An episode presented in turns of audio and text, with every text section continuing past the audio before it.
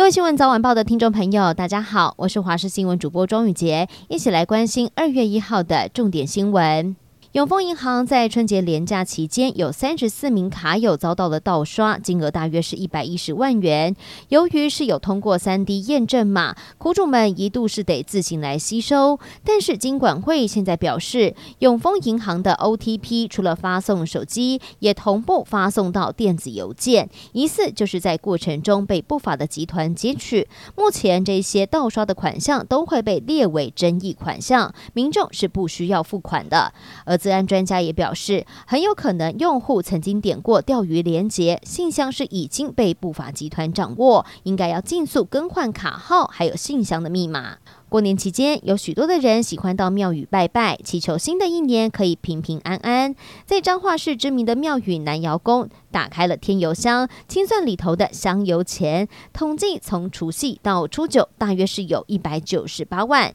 比起去年过年期间增加大约五成左右。而另外一方面，在南投的紫南宫，初一到初八的香油钱也有大约一千万左右；而在台中北屯区的松竹寺，过年期间的香油钱多达将近两千万。可是过年银行没有营业，庙方只能够暂时寄放在派出所的枪械室，直到银行开工，远景护送到银行存放。新北市有一位民众发现一辆修旅车违规插在人行道上，因此拿起手机拍照检举，但是员警却说不举发，让他气得剖文。难道看不出来这个有违规吗？对此，警方表示，因为他是检举车辆行驶在人行道，不过照片根本看不出来，需要提供影片比较明确。而去年修法之后，红黄线违停早就不能够拍照检举，如果发现违规，只能。能够打一一零，请员警到现场开出罚单。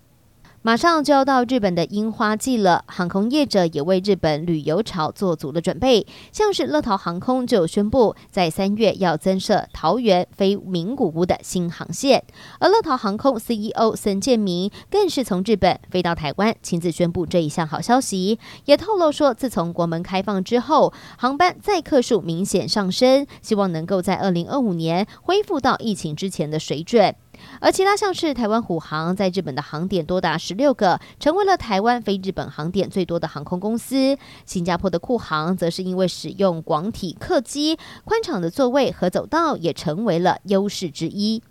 国际焦点：英国通货膨胀严重，最近不断传出各行各业发动罢工。而在当地时间二月一号，英国的老师们也要走上街头争取薪资。预计会有超过十二万名的老师响应这场大罢工，将会影响到两万多间的学校，总共会有四百五十万名学生受到影响。而老师们之所以这么生气，是因为薪水赶不上通膨的速度。十年多来，实质的薪资是已经减少了百分之二十三，有许多老。老师都必须兼差，才能够负担起生活的费用。